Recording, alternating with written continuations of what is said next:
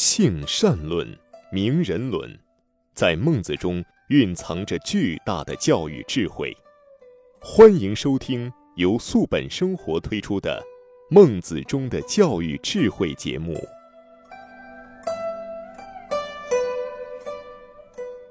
听众朋友，大家好，欢迎您来到中华文化大讲堂之《孟子中的教育智慧》节目，我是主持人雅青。在这次节目时间里，让我们继续跟随主讲嘉宾王子超老师学习孟子。王老师您好，欢迎您。雅青老师好，听众朋友好。那今天呢，我们继续学习《孟子·公孙丑章句上》当中的内容。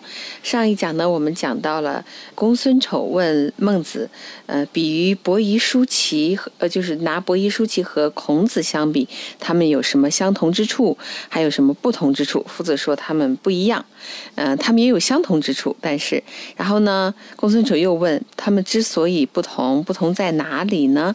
王老师也给我们讲了很多，同时还讲到了。子贡，呃，对老师的一个很高的评价。接下来呀，我们学习新的内容，王老师啊。好的。孟子曰：“以利假仁者霸，霸必有大国；以德行仁者亡，亡不待大。汤以七十里，文王以百里。以利服人者，非心服也，利不善也；以德服人者。”忠心悦而成服也，如七十子之服孔子也。诗云：“自西自东，自南自北，无私不服，此之谓也。”这就是历史上著名的王霸之别。在统治天下，有所谓的王道，也有所谓的霸道。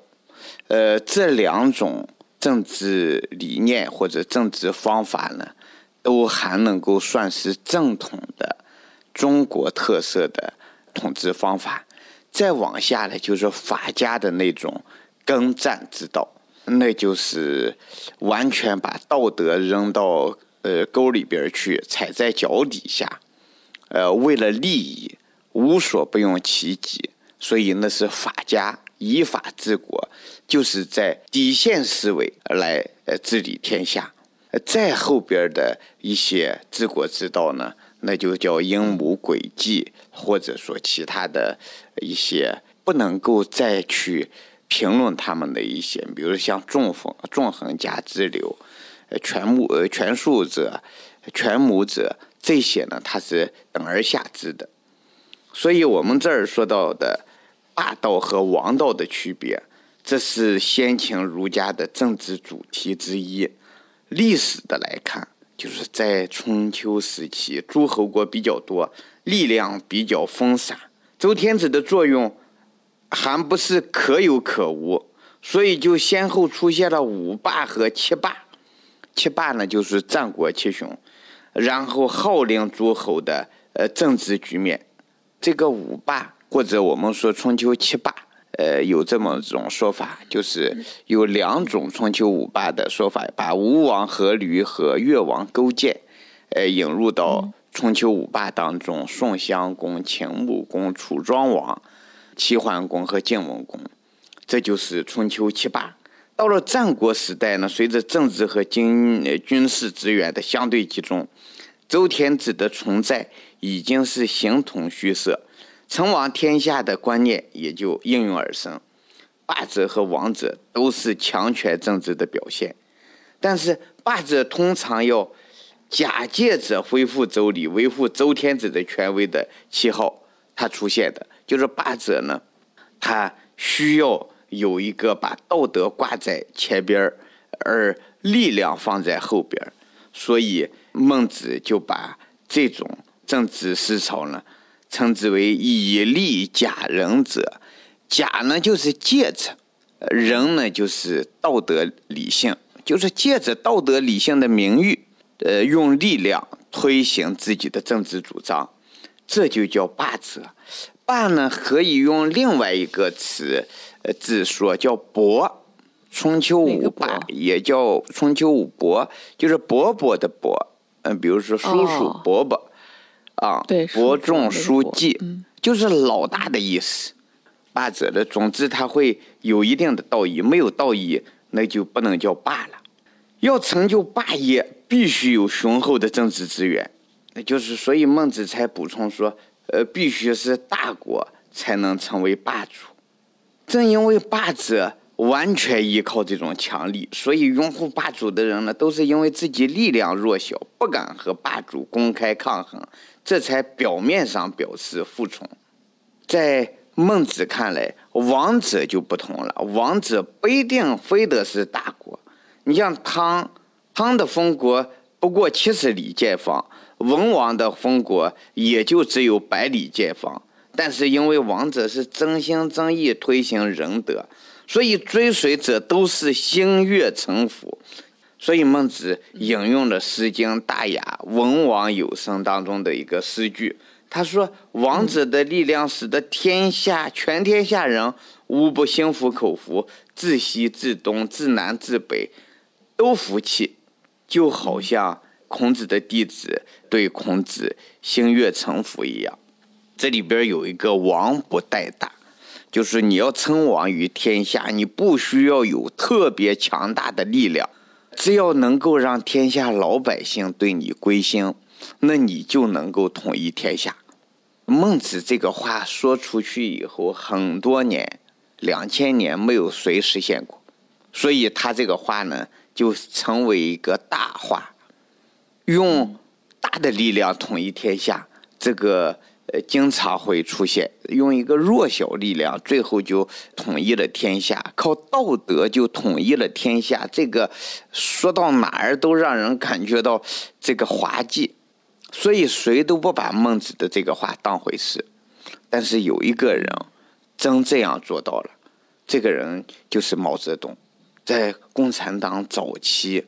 在瑞金这么一个非常小的地方，群山环绕。我有一段时间我在瑞金讲学，我也去参观了中华苏维埃人民共和国那个广场，比我们家的院子稍微大一点，那是共和国的广场，有一个人民英雄纪念碑，它是一个子弹形的，呃，这么一个叫人民英雄纪念碑，有一个台子。好像就是后来的天安门城楼的那么一个样子模型，哎呦，就是几大部委，你像教育部，就是不到九平米，或者就是九平米大的这么一间房子里边，那就是中华苏维埃人民共和国的教育部。银行呢，就是一座小楼，大约有八十多平米的这么一座楼，那是中华。苏维埃人民共和国的银行，呃，外交部也是九平方米这么一个小房子，就是在一个池塘里头。它这外交部、教育部、建设部所有的这些部门呢，都在里边办公。当时有九大部委，他们在这儿呢，以全心全意为人民服务作为他们的政治主张。哎，老百姓对他们是心悦诚服。哎，就靠那么一个小不点儿的地方，和整个呃中国抗衡，和国民党政府抗衡，一次、二次、三次、四次围剿，最后我们呃都打败了，打败了他们。然后第五次围剿，由于毛泽东失去了指挥呃整个中华苏维埃共和国的这样一个地位，后来呢，共产党失败了。然后有了震惊中外的二万五千里长征，最后到了陕北延安，我也在延安讲过学。后来在延安就看周围那黄土高原里上边就是十年久旱，那地方就不是一个人类能够居住的地方。但是呢，呃，共产党人硬是在那个地方号令天下。最后，很多人，就是上海的很多知识分子，都跑到延安去，因为那是人间乐土。后来呢，到一九四九年，共产党人用二十八年的努力，最后取得了天下。我经常读党史的时候，就感觉汤当年以七十里而有天下，文王百里而有天下。孟子所说的“王不带大”，孟子说完这个话以后，几千年的中国历史上，人们一直认为孟子过于理想主义，他所说的这些不可能在社会上得到实现，在现实当中得到印证。中国共产党，它也是中华优秀传统文化的传承者、实践者，或者是引领者。总之呢，他们在这二十八年的革命生涯当中，呃，完成了孟子所说的像汤武革命这样子的呃理想。所以，我们今天呢，能够生活在这样一个和平的国家，这也是。我们有这么一个强有力的政党在领导着我们。有的时候我老在想这个命运共同体，心脏，它在二十四小时不停的为我这个命运共同体工作，我有的时候都感知不到它的存在。大脑在二十四小时不间断的在为这具命运共同体服务奉献。有的时候，好像父母亲为家里边人操心，二十四小时的无私奉献于我们的孩子。有时候孩子感觉不到，感觉到这衣来伸手，饭来张嘴，这就是正常的。生来就住在一个房子里头，这就是正常的。上学的时候直接去上学就对了，这是正常的。他根本不知道背后父母亲为他的上学、为他的穿衣吃饭、为他的衣食住行付出了多少辛苦。因为什么？因为家庭是一个命运共同体，在命运共同体当中，无私奉献，它就是一种自然的现象。我们根本感觉不到父母亲曾经为我们无私奉献过。比如说，我到现在也是要要想一想，才能想起。父母亲曾经对我无私奉献，我一直就感觉到他们对我好，这就是正常的。等我有了孩子了，我也觉得我对孩子好，这也是很正常的。但是有了孩子好以后，我就开始能够体谅父母亲当年呃对我的好。哎呦，他们当年真真是不容易，就好像我们今天对孩子们不容易一样。当有了这种。感觉以后，我们就能够真正去孝顺父母了，就是有子方知父母恩。我们今天哈活在一个和平时代，每天呢，反正悠哉悠哉的活着，我们甚至感觉不到我们这种和平生活和党有什么关系。这个有的时候细思极恐，大家伙都感觉到应该的。我出门坐个高铁，这就是应该的。呃，我就是交了费，我就享受这种远程的通信服务，这就是应该的。实际上，这背后呢是有一个强有力的政党在那儿支撑着，他们在无私着为我们奉献着。所以呢，读到这个王道和霸道的时候，我们说，今天我们又在开始提倡中华优秀传统文化。我们说，今天我们的中国特色社会主义思想源自于中华民族五千年文明历史所孕育的中华优秀传统文化。这五千年文明，呃，历史当中孕育的中华优秀传统文化，其中就包含着孟子的王道思想。当然，今天我们不再提王道思想，但是我们用的是另外一个词，叫中华优秀传统文化。这基因呢，应该就是孔孟思想。当然，这是我个人的一个看法。所以，我们说孟子对王者的这种期盼，他是可以理解的。但是，他对王者的理想化也是不可否认的。王者也需要力量，否则商朝就不会非得灭亡在周武王手里。仁德是重要的，但并不是任何条件下都能。呃，起到孟子所强调的这个作用。孔子弟子对孔子的折服与政治领域的服从不可同日而语。所以呢，我们今天学到这孟子，呃，以利家人者霸，霸必有大国这一段的时候呢，呃，总之以古论今，呃，我们得开始真正呃去有一种感觉，就是嗯，你得感觉到你现在享受的生活和强有力的统治党，它应该是有非常大的关系的。好，我们接着往下看下一段。好的，孟子曰：“仁则荣，不仁则辱。今勿辱而居不仁，是由勿施而居下也。如物之，莫如贵德而尊士。贤者在位，能者在职。国家闲暇，即是明明其正行，虽大国，必为之矣。”诗云：“待天之谓阴雨，彻彼桑土，筹谋有户。今此下民，或敢侮于？”孔子曰：“唯此师者，其之道乎？能治其国家，谁敢侮之？今国家闲暇，及事时盘乐待熬，是自求祸也。祸福无不自己求之者。”诗云：“永言配命，自求多福。”太甲曰：“天作孽，犹可为；自作孽，不可活。此之谓也。”在孟子看来呢，讲求仁德就会得到政治荣耀，不行仁德就会遭受屈辱。所以仁则荣，不仁则辱。实际上，我们在平常生活当中也是如此。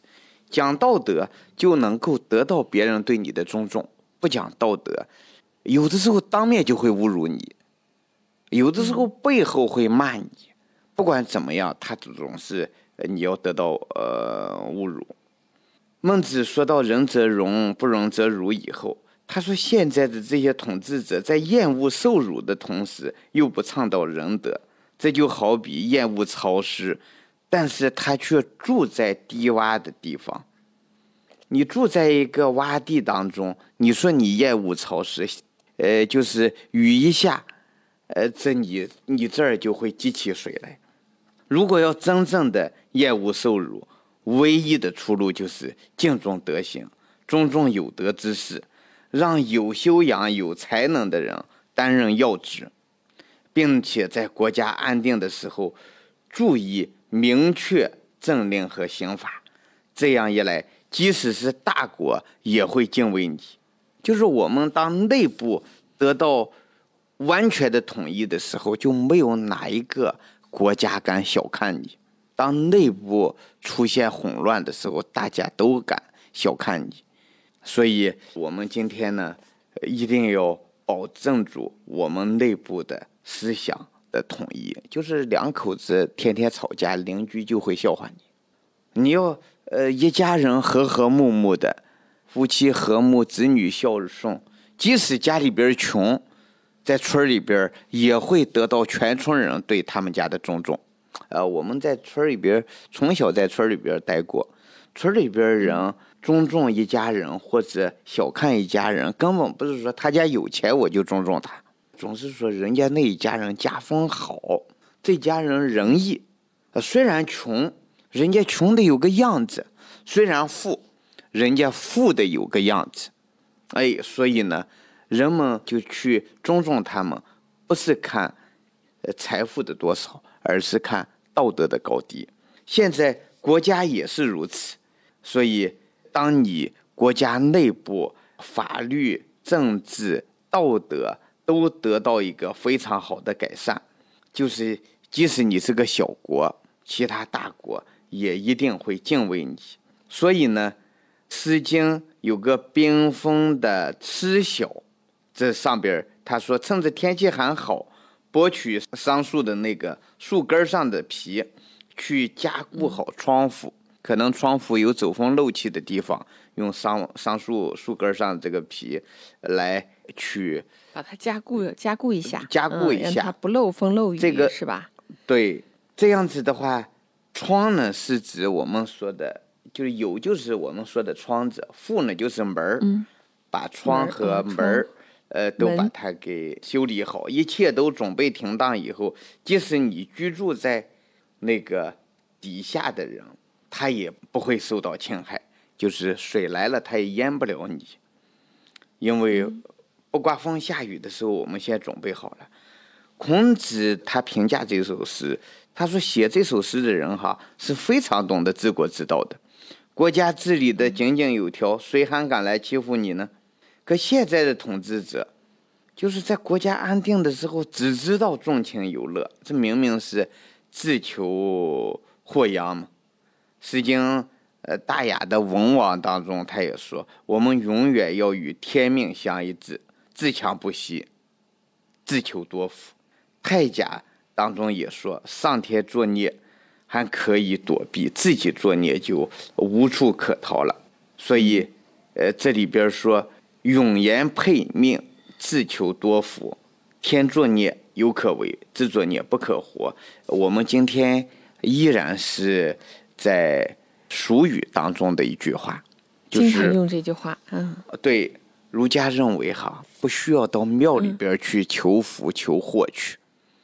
你只要是做一个有道德的人，能够养浩然之气的人，每天操好心、行好事、说好话，你就日子不会差，你就会过上幸福的生活。如果说你每天，不操好心，不做好事，不说好话，即使现在看起来有钱有势，也会慢慢的衰落下去。所以呢，说福祸都是自己求来的，祸从口出，这个福呢，一定是你不断的积善成福。所以这是中国人自古以来他的一个老百姓的朴素思想。天作孽有可为，就是在一场大的疫情灾害面前，比如说地震了、海啸了、瘟疫了，这种灾难面前，我们是可以去把它给推回去的。你就是地震，我也不怕，我有全国人，呃，我来救灾，能够把地震造成的灾害降到最低。你就是针对全人类的一场瘟疫来了。我也有我的对付的地方，但是呢，自作孽不可活，你自己要自找死路，这谁对你也没办法。好，呃，我们。今天就讲到这儿。也就是说呢，其实祸福无门，为人自招。就是很多时候福也好，祸也好，都跟我们自己的有关，跟我们自己有关，跟我们当时因上的判断、决断和行为、言语这些都有关系。啊，那其实外在的一些灾难呀什么的，我们反倒有能力去影响。但是如果是自己做做的一些事情，感召的一个什么结果，那真的没有办法去怨别人了啊。明白了这个道理，其实可能就会少了很多的抱怨，也会少了很多很多的杂念。好，那到这里呢，我们这期中华文化大讲堂对于孟子的学习就告一段落了。非常感谢王老师给我们讲解孟子，带给我们的精神大餐。谢谢王老师，谢谢阿青老师，谢谢听众朋友。好，我们下一期节目再会。再会。感谢您收听本期的《孟子中的教育智慧》节目。如果您喜欢我们的节目，可以在微信上搜索关注公众号“素本健康”，输入“孟子”，添加我们的官方微信，这样呢就可以加入我们的听友群，和我们共同交流孟子的教育智慧了。再一次感谢您的收听，下一次节目再会。